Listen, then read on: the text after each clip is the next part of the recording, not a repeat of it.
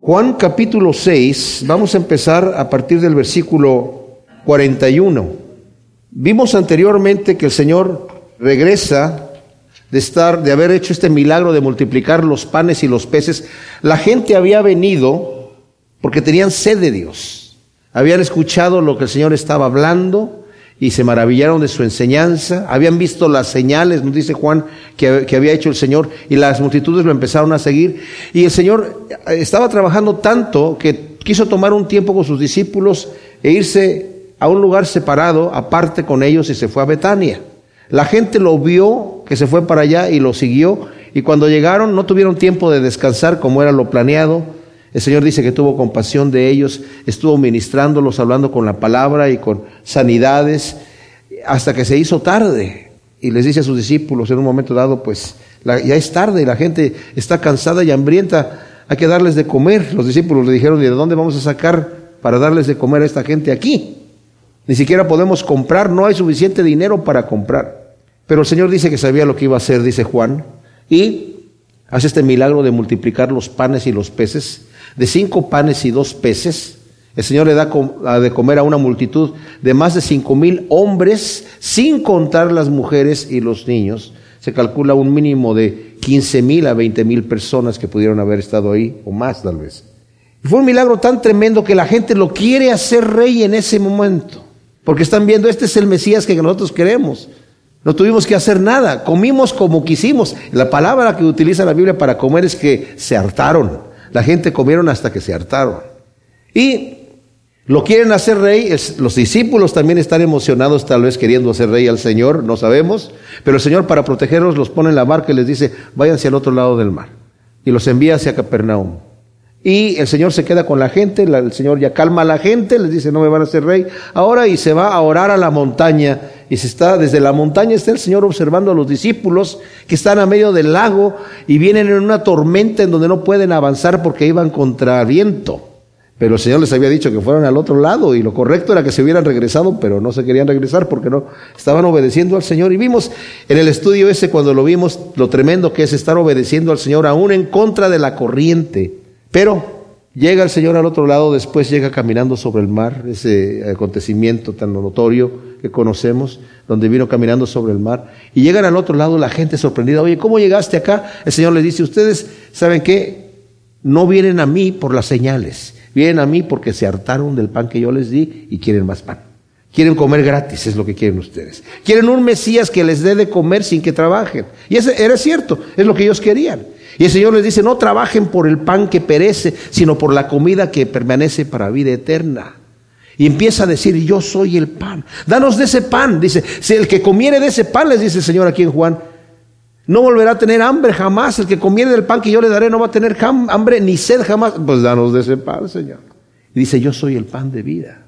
La gente cuando empezó a decir yo soy el pan de vida, el que me come, el que me, el que, el que me come a mí va a tener vida eterna. Yo soy el pan que descendió del cielo. Moisés, dijeron estos hombres, nos dio a comer pan del cielo. El Señor les dice, no fue Moisés el que les dio a comer pan del cielo. Fue Dios el que les da el pan. Pero yo soy el verdadero pan que desciende del cielo. Y luego ahí empezaron a murmurar los judíos. No les gustó el Mesías que estaba siendo presentado. Y eso es lo que sucede en nuestros días. La gente no quiere recibir al Señor porque ese no es el tipo de Dios que yo quiero. Yo quiero un Dios que me deje hacer lo que yo quiero. Yo quiero un Dios que me cumpla mis deseos. Yo quiero el genio de la botella. Y si va a ser un Dios que me va a pedir a mí, me va a poner restricciones y me va a cambiar mis planes, no quiero ese tipo de Dios. Pero como vimos la vez pasada, mis amados, Dios no es arbitrario en sus mandamientos. Si Dios deja al hombre sin ponerle ninguna restricción y le dice, ok, haz lo que tú quieras, se autodestruye. Todos los caminos de Dios nos llevan a la vida eterna, a una vida armónica entre todos nosotros. No hay otro camino, no hay otra alternativa, porque el único camino a la vida es el camino que el Señor nos muestra. Son, es Cristo Jesús mismo con los estatutos y los mandamientos y todas las enseñanzas que nos ha dado. Cualquier otra cosa nos lleva a la destrucción.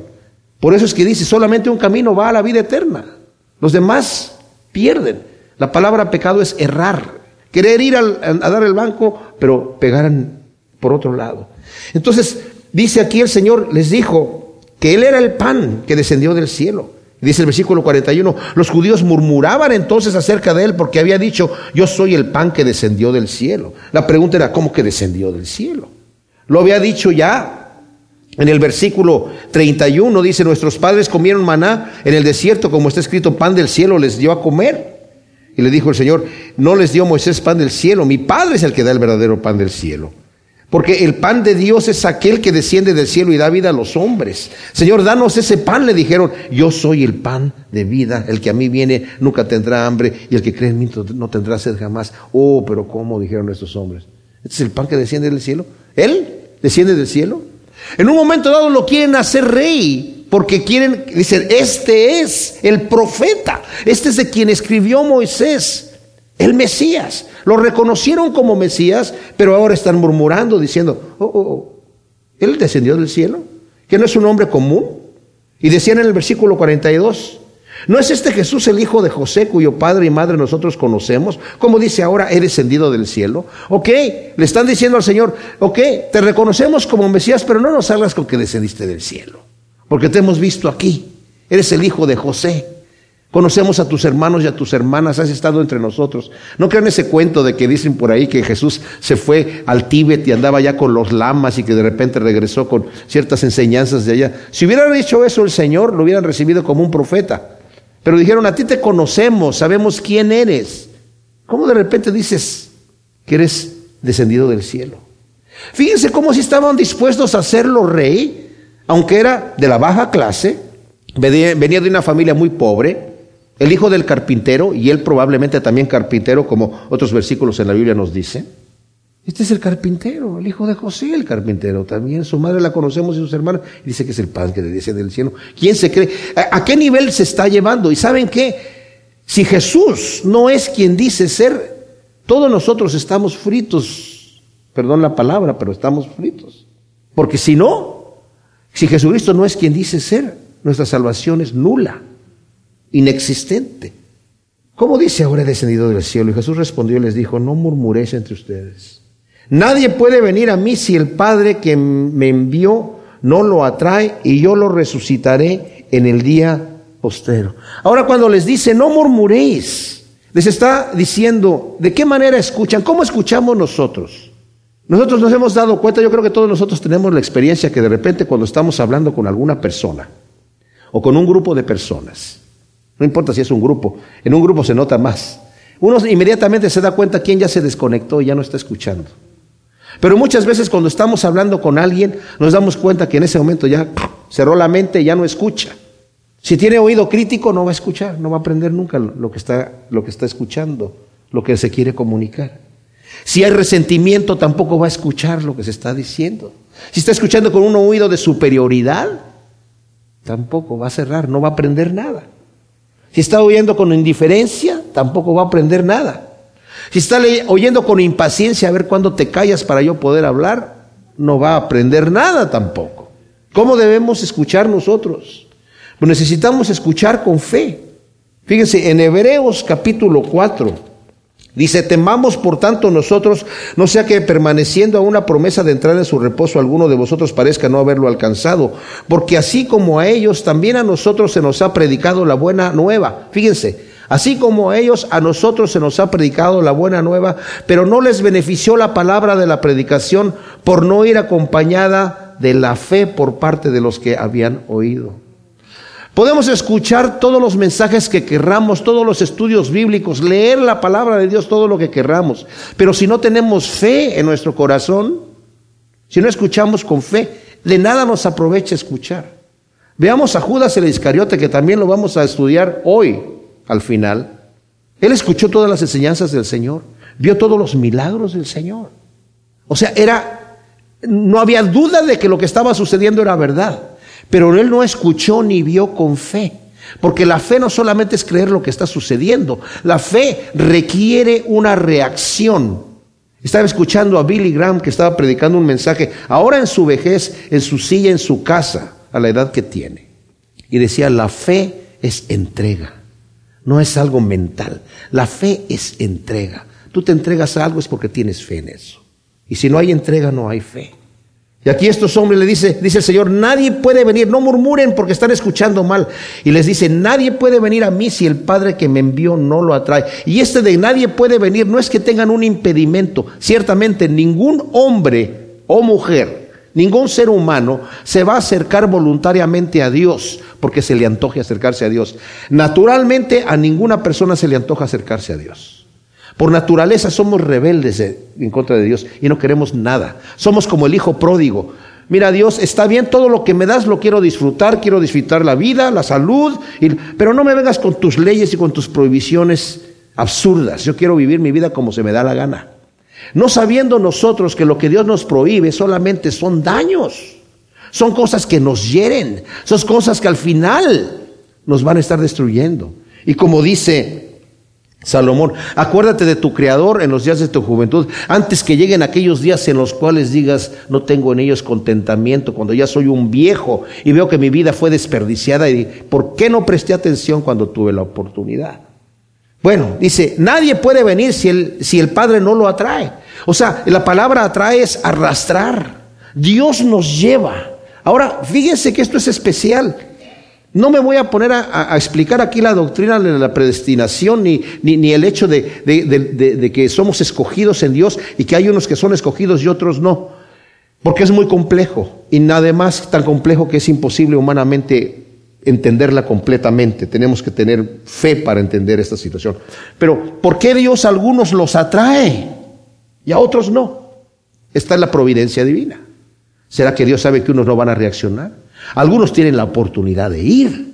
Hay algunos pobres, pobres, a los cuales el Señor los ha traído, han llegado al Evangelio, han probado han hecho sido partícipes del Espíritu Santo, han sido liberados de su vida anterior, como dice segunda de Pedro capítulo 2, pero han vuelto otra vez a hacerse esclavos del pecado y su postrer estado viene a ser peor que el primero. Pobrecitos, mejor les hubiera sido que el Señor no los hubiera arrastrado y que hubieran conocido el evangelio que después de haberlo conocido volverse atrás. Wow.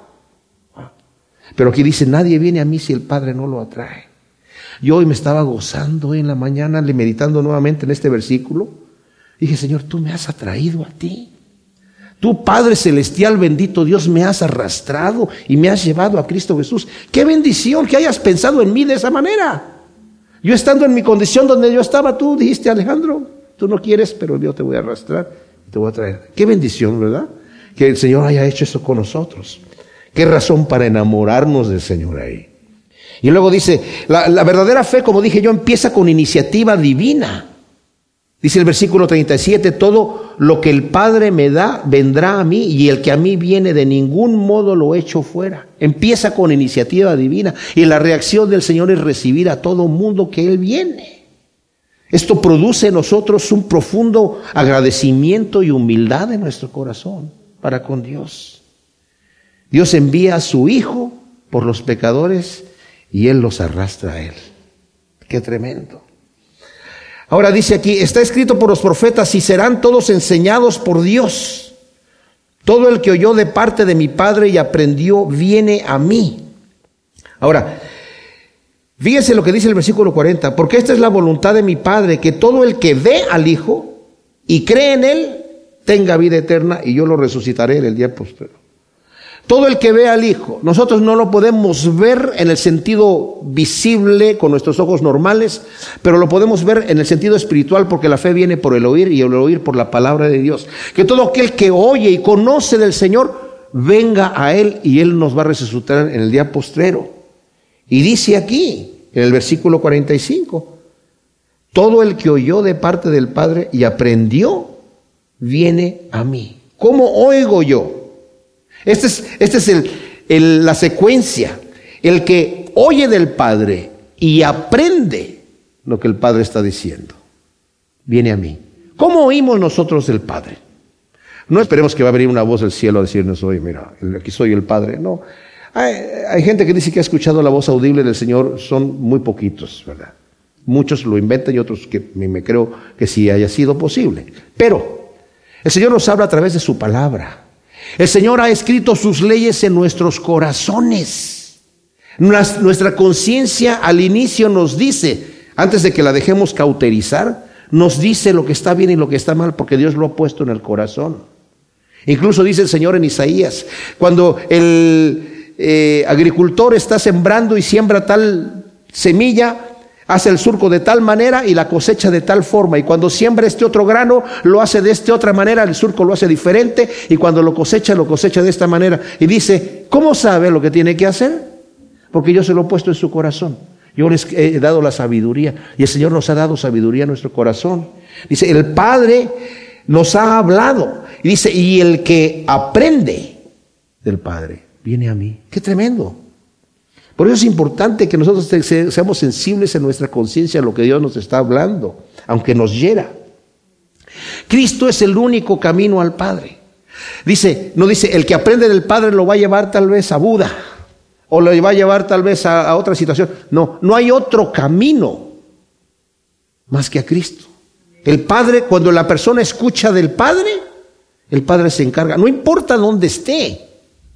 No importa en qué religión se encuentre, con religión o sin religión, qué movimiento o sin movimiento, la persona que escucha del Padre eventualmente va a llegar a los pies de Cristo. Eventualmente. Porque esa es la voluntad del Padre. Para que nos resucite nuestro Señor amado en el día postrero. No que alguno haya visto al Padre excepto el que es de parte de Dios, este ha visto el Padre. Y aquí yo creo que esto lo hace el Señor para aclarar. Eh, no estoy hablando de que el Padre les habló porque alguien lo haya visto.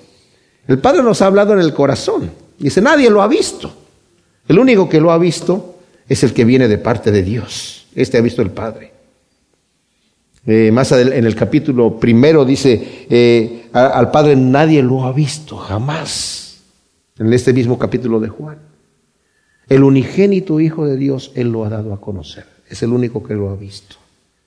Y dice, eh, está en el, el 1.18, ¿verdad? De cierto, de cierto os digo, versículo 47, el que cree tiene vida eterna. Como dije, el creer significa este tipo de entrega. Vuestros padres comieron el maná en el desierto y murieron. Aquí el Señor está hablando, yo soy el, el pan de vida. Cuando habla de una, del pan de vida, estamos hablando que es una figura. No está hablando de algo literal. Esto lo vamos a explicar un poquito porque es, es importante que entendamos que a veces el Señor habla de, figura. Él habla de que Él es el agua viva, que Él es la luz verdadera que ha venido al mundo, que Él es la puerta, que Él es el buen pastor. Hay muchas figuras. Destruyan este eh, templo yo lo voy a levantar en tres días. Está hablando de su cuerpo. El Señor habla muchas veces en figuras y necesitamos entender cuándo está hablando en forma figurativa porque hay quienes toman que cuando dice que Él es el pan, se está refiriendo a Él, es a no lo tenemos que comer realmente. Y este es el problema que van a tener muchos de los judíos en este momento. Está hablando de una forma figurativa. Luego dice, este es el pan que desciende del cielo para que quien coma de Él no muera.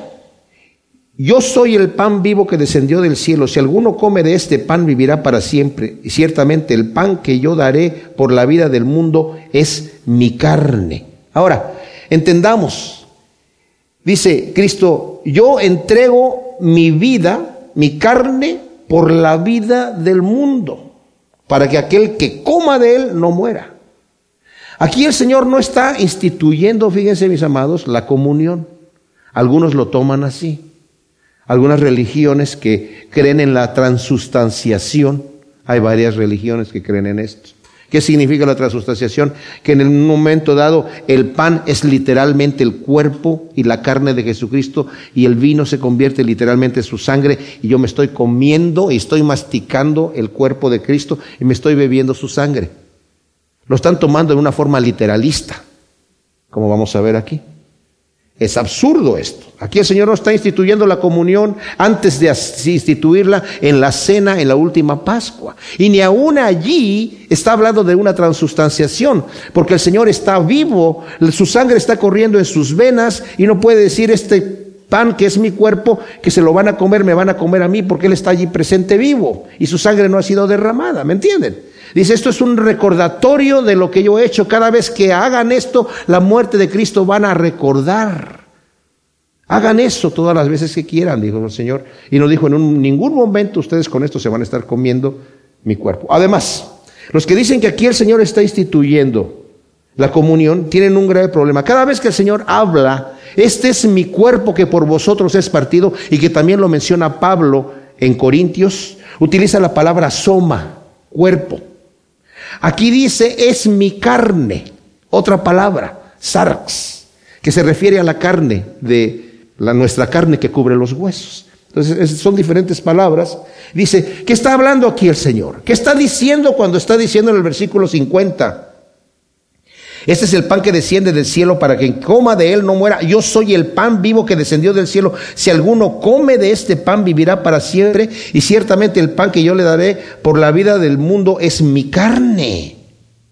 ¿A qué se está refiriendo? Porque los judíos dijeron entre sí, ¿cómo puede este darnos a comer su carne? ¿De qué está hablando? Lo estaban escuchando literalmente. Pero el Señor estaba hablando acerca del sacrificio que iba a hacer. Yo voy a entregar mi carne por ustedes. Mi carne va a ser la que va a estar ahí azotada en la cruz. Mi sangre es la que va a ser derramada en la cruz por ustedes. nos está hablando acerca de un simbolismo de lo que está pasando. Ahora, cuando está hablando aquí, como dije yo, el, problema de, de, ver esto literalmente en el versículo 52, los judíos discutían cómo puedes darnos a comer su carne.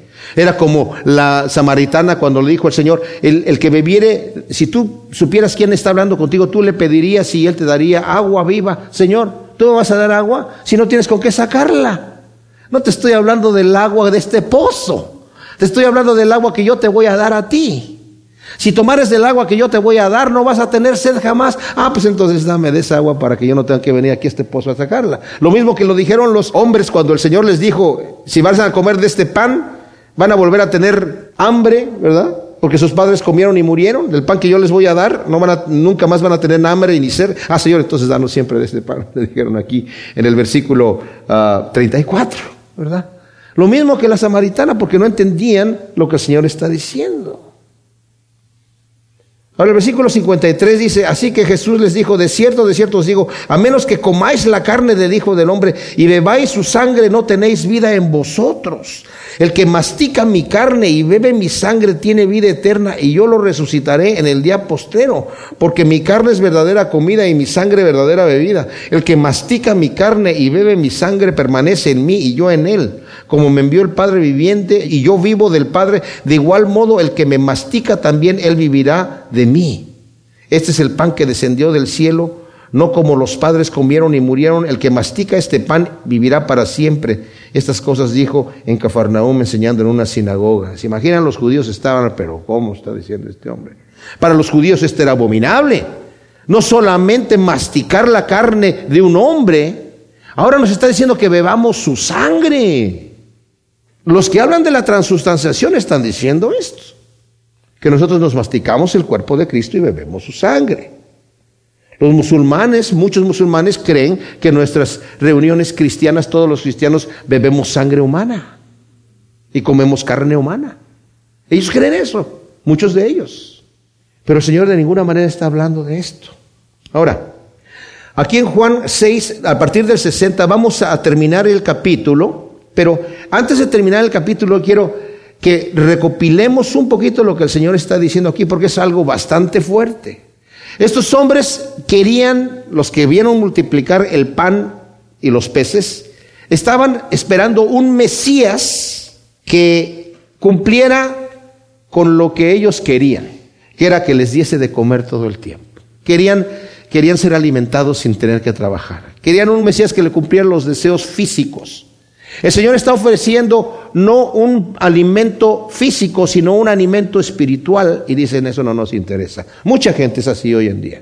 Ah, lo, lo espiritual eso no me interesa. No sabiendo que lo espiritual es eterno, es para vida eterna, y lo material se muere. Dice, la, esa es una comida que perece. ¿Por qué perece? Porque aunque te alimente, te va a alimentar por un poco. Vuestros padres comieron el maná que ciertamente Dios les mandó del cielo. Moisés no se los mandó del cielo, se los mandó Dios pero no les sirvió de mucho, les sirvió solamente para el momento, porque se murieron también. El pan que yo les estoy dando a ustedes, señores, es un pan de vida eterna. Bueno, ¿cuál es el pan? Yo soy el pan de vida. Ah, ¿y qué, hacemos? Mastiquen mi carne y beban mi sangre. Pero ¿cómo? ¿De qué está hablando este hombre? ¿Masticar su carne? Para ellos era totalmente ofensivo. Porque incluso dijeron el versículo 60, al oírlo muchos de entre sus discípulos dijeron, dura es esta palabra, ¿quién puede soportarla? Tremendo. Pero yo les voy a decir una cosa, mis amados. Yo cuando conocí al Señor y, leí esto, yo también me pareció dura la palabra, pero la puse, la archivé en un cajón allá atrás en la cabeza, en el corazón, para el futuro, cuando yo, el Señor me dé entendimiento. Pero no me escandalizó lo que estaba diciendo el Señor aquí, simplemente no lo entendí. Y esa es la reacción de cualquier persona que tiene fe. Sus discípulos también se van a escandalizar, van a decir, no sabemos qué está diciendo. No entendemos lo que está diciendo. Está fuerte lo que está diciendo. Muchos de sus discípulos, dice aquí, pero Jesús sabiendo en sí mismo que sus discípulos murmuraban sobre esto, les dijo, ¿esto os escandaliza? Pues que si vieras al Hijo del Hombre ascendiendo a donde estaba primero, el Espíritu es el que da vida, la carne para nada aprovecha. Las palabras que yo les he hablado son Espíritu y son vida. Pero hay entre vosotros algunos que no creen, porque desde el principio sabía Jesús quiénes eran los que no creían y quién lo había de entregar. Y por eso decía, os he dicho que nadie puede venir a mí si no le ha sido dado del Padre. Versículo 66. Por esto muchos de sus discípulos se volvieron a sus vidas anteriores y ya no andaban con él. Se escandalizaron, dijeron, no entendemos, ¿sabes qué? No, nos interesa más. Claro, para ellos tenían la prohibición en Levítico, donde el Señor les había dicho, no pueden comer la, la sangre porque la sangre es la vida de la carne. Pero ¿saben qué también dice Levítico en esa misma escritura? Yo se las he dado a ustedes para holocausto, para el perdón de pecados. Desde ahí está la profecía. La sangre no la pueden comer porque es la vida de la carne y yo se las he entregado a ustedes para que por medio de ella hagan expiación del pecado. ¿Qué es lo que está entonces diciendo el Señor? ¿Qué significa comerse la carne y beber la sangre del Señor? Es lógico. El Señor no nos está pidiendo que comamos físicamente su carne, sino que asimilemos eso. Él está entregando su carne y su sangre en sacrificio. Yo lo único que tengo que hacer es asimilarlo, nutrirme a mí mismo del sacrificio de Cristo. Aquí tengo una traducción de estos pasajes de la Biblia desde el versículo 53 hasta el 59 o 58 que quiero que la escuchen mientras ustedes van leyendo sus Biblias. Yo les voy dando versículo por versículo, pero escuchen esta traducción que va así. Versículo 53. Te digo solemnemente que a menos que confíes en el sacrificio del cuerpo quebrantado de Jesús y de su sangre derramada como el único medio para tu salvación y demuestres esto aceptándolo, no posees vida eterna. Versículo 54. En cambio, se acepta su sacrificio creyendo en tu corazón dirigiéndolo espiritualmente, obtendrás eterna salvación para tu alma y tu cuerpo y serás resucitado en gloria en el día final. Versículo 55. Pues su sacrificio, su cuerpo quebrantado y su sangre derramada son la verdadera comida y bebida espiritual. Versículo 56. Aquel que digiere espiritualmente esta comida permanece en la más cercana y vital comunión e unión con él. Versículo 57. El que vive para siempre, el Padre, comisionó a Cristo como la fuente de vida. Y así, aquel que digiere espiritualmente a Cristo encontrará en él la fuente de vida eterna para sí. Versículo 58. Este es el pan verdadero, la fuente genuina de vida y alimento espiritual. Aquel cuyo origen no es terrenal, sino que descendió del cielo. Y este pan es muy superior al tipo y sombra que fue el maná que vuestros padres comieron y que no fue capaz de mantenerlos con vida en manera alguna, ni aun físicamente, pues murieron. Aquel que me digiere espiritualmente como el verdadero pan de vida, vivirá para siempre, primero con relación a su alma y también con relación a su cuerpo, el cual resucitará el día final. Cuando creemos en el Señor Jesucristo con una fe verdadera, comemos de este pan Dirigimos este, bebemos de esta sangre recibiendo y aceptando su sacrificio. Pero para esto se requiere fe. Ahora, ¿qué dice el Señor aquí? Al oírlo muchos de sus discípulos, dura esta palabra, dice el versículo 60, pero Jesús sabiendo en sí mismo que sus discípulos murmuraban. ¿Quiénes murmuran ahora aquí? Sus discípulos. En el versículo 41 eran los judíos los que murmuraban. ¿Cómo que descendió del cielo este hombre? Pues este es el hijo de José. Pero ahora que ellas son sus discípulos, como está diciendo, los que estaban siguiéndolo a él. Y les dice, ¿esto os escandaliza? Es impresionante, la palabra escandalizar también significa atrapar. La palabra de trampa también viene de la palabra escandalizar. Es el palito que, detiene la trampa en el momento que de repente uno lo quita y, y cae la trampa sobre el animal. Y en otras palabras, el Señor les está diciendo, ¿los atrapé con esta palabra? Mi palabra que les acabo de decir, los acabo de atrapar. ¿En qué? ¿Cuál era la trampa? En que estos hombres querían algo físico y cuando el Señor se lo muestra de esta manera, se ven obligados, fíjense lo que estoy diciendo, se ven obligados a tener que darle una interpretación espiritual o absurda. Una de las dos. O le dan una interpretación espiritual y preguntan, ¿qué significa esto? O le dan una interpretación absurda. ¿Este nos quiere dar a comer su carne? ¿Está predicando Jesús canibalismo? ¿Se imaginan ustedes si la, si la doctrina de la transustanciación fuese verdadera, porque dice, el que comiere mi carne y bebe mi sangre tiene vida eterna. Quiere decir que entonces no necesito el arrepentimiento ni necesito la fe, lo único que necesito es comerme a Dios. Terrible. Estaba yo leyendo un, escrito que tengo en donde están en el concilio de Trento en el año, en el siglo XVI, la Iglesia Católica eh, formalizó la sustancia de transustanciación para la Iglesia Católica. Ya estaba para otras religiones también. Está para también los anglicanos, algunos de los luteranos, para los ortodoxos, la iglesia copta también, que han tomado estas situaciones. Pero una de las cosas que decía que el sacerdote tiene la capacidad, tiene el gran poder de crear, porque hace del pan un Dios, o sea, se lo convierte en Dios en el momento de la Eucaristía. Si eso es así, mis amados, yo me estoy comiendo a Dios, no necesito el arrepentimiento y no necesito la fe. Entonces tendremos contradicciones en la Biblia. Y si la interpretación que yo tengo de un, de un punto de la escritura es absurdo, mi interpretación es absurda, no lo que dice la escritura. Entonces a lo que está refiriéndose aquí el Señor es asimilarlo. Él mismo lo explica.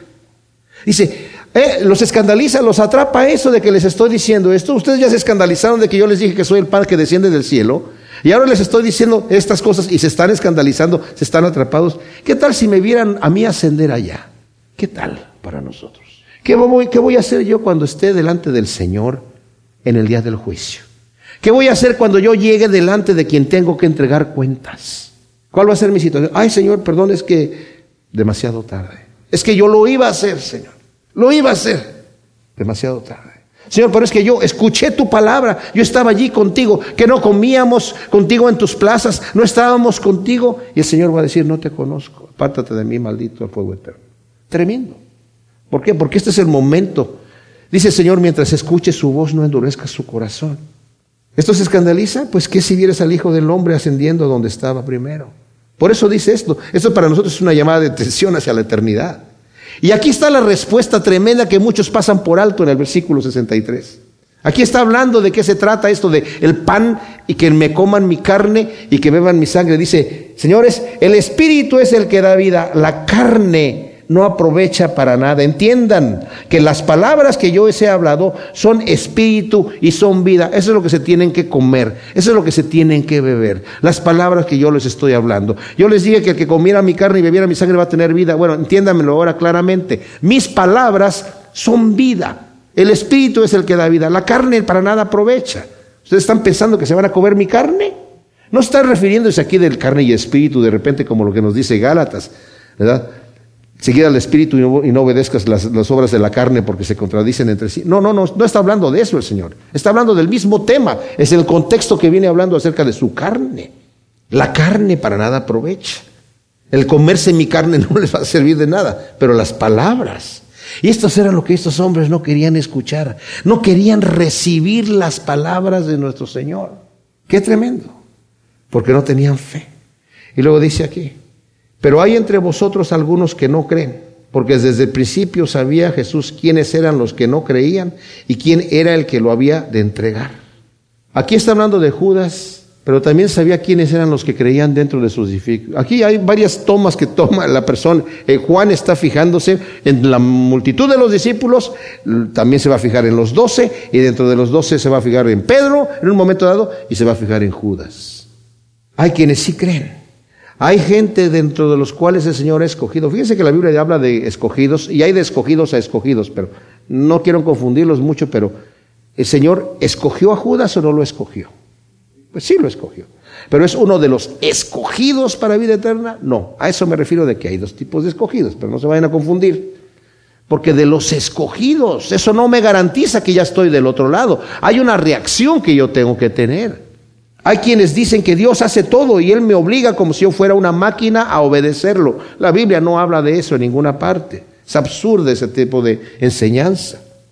Y el Señor dice que había quienes creían y quienes no creían.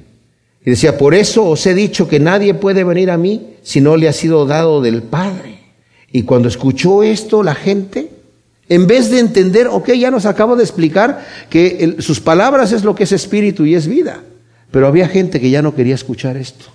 Necesitamos entender que la fe y la falta de fe es algo voluntario que tenemos nosotros. Miren mis amados, no es falta de evidencia. Esto lo dije la vez pasada y lo voy a repetir. No es falta de evidencia o o aún la falta de comprensión de la declaración de Jesús lo que ocasiona la incredulidad. Es una rebeldía moral que rehúsa negarse a sí mismo para poder seguir a Dios de la manera que Él nos ordena. Es la lucha entre el espíritu y la carne. ¿Qué significa creer? El hombre por naturaleza es ignorante de Dios. Cuando Dios se revela al hombre a través de su creación y la obra de su Espíritu Santo, el hombre tiene dos alternativas, creer y no creer. El que cree abre su corazón a la convicción del Espíritu Santo, se arrepiente de su pecaminosidad y rebelión, se humilla ante Dios y suplica por gracia y dirección para obedecer su voluntad. Cree, no puede caminar, pero cree y suplica para que Dios lo lleve en el camino. El que no cree, por el otro lado, cierra su corazón y rechaza al Espíritu Santo. Se revela ante Dios, negando toda evidencia de su poder, deidad y aún su existencia en algunos casos. Demanda con burla y arrogancia explicaciones de las acciones de Dios y vive una vida en total oposición a los estatutos divinos. Creer, como dijo Billy Graham, es entregarse, es entregarse. Y el que no cree, rehúsa entregarse. El que no cree es aquel que opera en tinieblas porque sus obras no las quiere traer a la luz para que no sean reprendidas. Y dice, ya escuché todo eso muy bonito, muy bonito, prefiero no creer. Y cierra su corazón. Y el, desafortunadamente el ser humano tiene la capacidad, la trágica capacidad de autoengañarse y creerse sus propias mentiras. Y dice la Biblia en Romanos 1 que aquel que no considera a Dios, Dios lo entrega a una mente reprobada. Dios habla a la persona. Dios se manifiesta a la persona. Pero la persona que no quiere, niega la evidencia, rechaza con injusticia la verdad. Y habiendo conocido a Dios, no le glorifica como a Dios, no le da gracias de su existencia. ¿Se dan cuenta? Yo a veces me pongo a pensar, Señor, tú me hiciste a mí, me diste la existencia. Pagaste de antemano por mí, por mi rebelión, por mi torpeza. Pagaste de antemano por eso y me estás comprando una vida eterna gloriosa, qué maravilla. Pero hay gente que tontamente dice, a mí no me interesa lo que Dios haya hecho por mí, me importa un bledo y yo voy a vivir mi vida como se me da la gana. Esa es la gente que no cree. Esta es la gente que sus, de sus discípulos dieron la media vuelta y dijeron, no nos gusta este Mesías. Este Mesías no me va a dar los deseos de mi corazón, no me va a cumplir mis antojos. Entonces no. ¿Cómo que me dice que, y este Mesías que me venga a decir a mí, el que quiere venir en pos de mí, nieguese a sí mismo, que me niegue yo a mí mismo, si yo me quiero a mí mismo? Yo tengo mis deseos, yo tengo mis sueños, yo quiero lograr lo que yo quiero lograr. Pues sí, pero lo que yo quiero lograr me destruye. Y el Señor, sabiendo toda mi maldad y toda mi, mi torpeza, me dice, mira, no te conviene. Si quieres vida, tú no sabes cómo llegar allá, yo te voy a guiar, pero necesitas obedecerme. ¿Se acuerdan de la película del Karate Kid? ¿Verdad? Que tenía que venir este, delante de Miyagi, este joven, y, le, ponía a lavar el, auto. Y, ¿Por qué me estás haciendo lavar el auto, viejo chino cochino? ¿Verdad? Porque era parte de su instrucción. Y el joven tenía que negarse a sí mismo para entender que tenía que estar preparado para algo que él no sabía que venía hasta que vino. Y el Señor nos está llevando en un camino glorioso. ¿Y qué es lo que está haciendo el Señor con nosotros? Nos está transformando hasta que lleguemos a la imagen de su Hijo. Qué gloriosa cosa está haciendo el Señor. Yo no sé cómo llegar a ser como el Señor, ¿verdad? Nadie sabe. Pero por eso el Señor tiene que estar trabajando en nosotros de esa manera. El ejemplo tremendo está allí en, eh, esos versículos de, de Primera de Corintios 13. El amor es sufrido, es benigno, no busca lo suyo, no hace nada indebido, todo lo sufre, todo lo cree, todo lo espera, todo lo soporta y tienen otras eh, no se irrita, no guarda rencor. Y yo he hecho el experimento de que, que si quitamos la palabra amor y le ponemos Jesucristo, se lee perfectamente bien. Jesucristo es benigno, es sufrido, no busca lo suyo, no se irrita, no guarda rencor, todo lo cree, todo lo soporta, todo lo sufre, etcétera, ¿verdad? Nunca deja de ser. Pero si ponemos nuestro nombre nos caemos de cabeza porque no podemos. Pero el Señor, ¿qué, es lo que está haciendo conmigo al decirme, dígate a ti mismo, toma tu cruz y seguirme? Me está conformando a que pueda poner mi nombre en Primera de Corintios 13. Entonces, creer es entregarse. Ahora, aunque la fe es iniciativa divina, mis amados, eso no excluye la reacción humana a la obra de Dios. Dice el versículo 65, por eso os he dicho que nadie puede venir a mí si no le ha sido dado del Padre. O sea, ciertamente tiene que haber sido dado del Padre para venir delante de Dios, pero eso no excluye mi responsabilidad y no trunca el Señor mi libre albedrío. Algunos creen que sí, pero no es así. Por eso está el mandamiento. Y les digo, esto es algo tan complejo de entender que la Biblia nos dice así, mira, la salvación no es por obras, es por fe. Y aún la fe, para que no te levantes el cuello y digas, mira, es que yo tuve fe, que él no tuvo fe. La fe no es de vosotros, es un don de Dios también. O sea, aún la fe que tienes es un don de Dios. Pero entonces, ¿qué sucede? Entonces, si Dios lo hace todo, yo no tengo que hacer nada. No, no es así. La cosa es como, como alguien dice, alguien dijo, es como si tú ves una puerta que dice, escojo a Dios, y otra que dice, no escojo a Dios. Estás pensando, ¿qué voy a hacer? No, pues voy a escoger a Dios. Yo voy a escoger a Dios. Voy a a seguir al Señor y voy a seguir su camino. Yo escojo seguir a Cristo y te metes por la puerta. Y cuando cierras la puerta, atrás dice la puerta, yo te escogí a ti. O sea que no sabemos hasta dónde entramos nosotros y hasta dónde entra el Señor, pero lo que tenemos que hacer es, como dije yo la, la vez anterior, tenemos que vivir nuestras vidas como si dependiese de nosotros nuestra salvación. Tenemos que esforzarnos a vivir una vida santa como si de nosotros dependiese exclusivamente nuestra salvación. Pero debemos descansar en Dios y tener una esperanza viva en que la obra está realizada como si dependiese exclusivamente de Dios y yo no tengo que hacer nada. O sea, por un lado, tengo que trabajar, tengo que esforzarme, pero por el otro lado, descansar.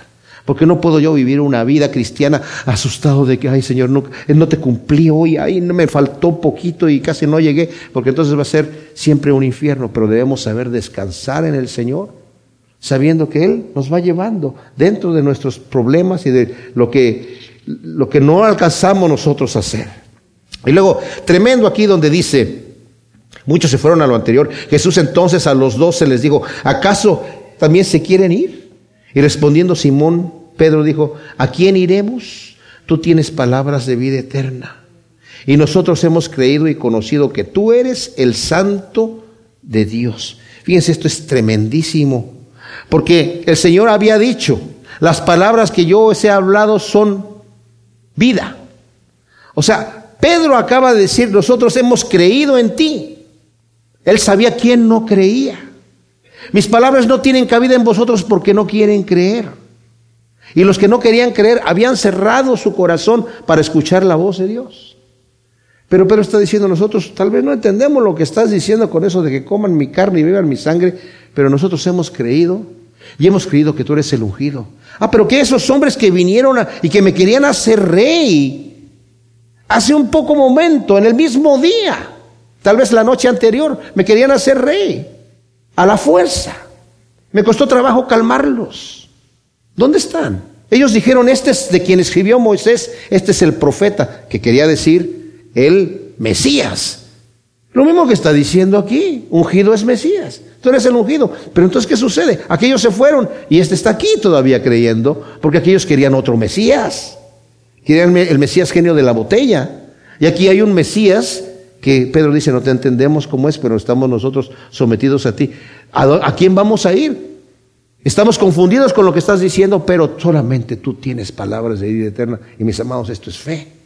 Cuando venimos delante, Dios no nos pide que tengamos una fe ciega, nos da suficiente evidencia para que creamos. Suficiente. pero debemos venir a Él. Hemos conocido que tú eres ese ungido de Dios, el pan de vida que descendió del cielo. Hemos creído eso. Nosotros creemos en Jesús, en quien dice Él ser, en lo que Él dice que Él es. Y luego, tremenda advertencia, Jesús le respondió, no os escogí yo a vosotros los doce y uno de vosotros es diablo. Y se refería a Judas, hijo de Simón, Iscarioto, uno de los doce, porque éste había de entregarlo. O sea, aún entre los escogidos hay diablos. Diablos significan enemigos, adversarios. No por el puro hecho de que el Señor me escogió, de que yo ya vine a la iglesia, de que escuché, de que vi los milagros, de que vi todo lo que hizo, todo lo participé en todas las cosas. Estoy del otro lado. No es como empiezo la carrera, mis amados, es como la termino lo que cuenta. ¿Verdad? Y por eso dice el que piensa estar firme, mire que no caiga. ¿Qué es lo que Dios quiere de mí? ¿Abusar de mí? No. ¿Tengo yo algo que le voy a dar que Él no tiene? Y por eso me está molestando, entre comillas. Lo único que quiere es darme vida eterna, una vida que Él ya compró. Pero a veces yo soy tan torpe que no quiero venir a Él. Y cuando no vengo a Él, dice, no quieren venir a mí para que tengan vida. Pero el que a mí viene, de ningún modo yo lo echo fuera. Yo, el que a mí viene, va a comer, va a beber y yo lo voy a resucitar en el día postero. Gracias, Padre, te damos por tu palabra. Y te pedimos que siembres esto en nuestro corazón de tal manera, Señor, que si hay alguien que necesita entregarse a ti en este momento, que, que sea un momento especial, Señor, para venir a ti y decirte te necesito. Háblanos a través de tu Espíritu Santo en nuestros corazones. Te lo pedimos en el nombre de Cristo Jesús. Amén.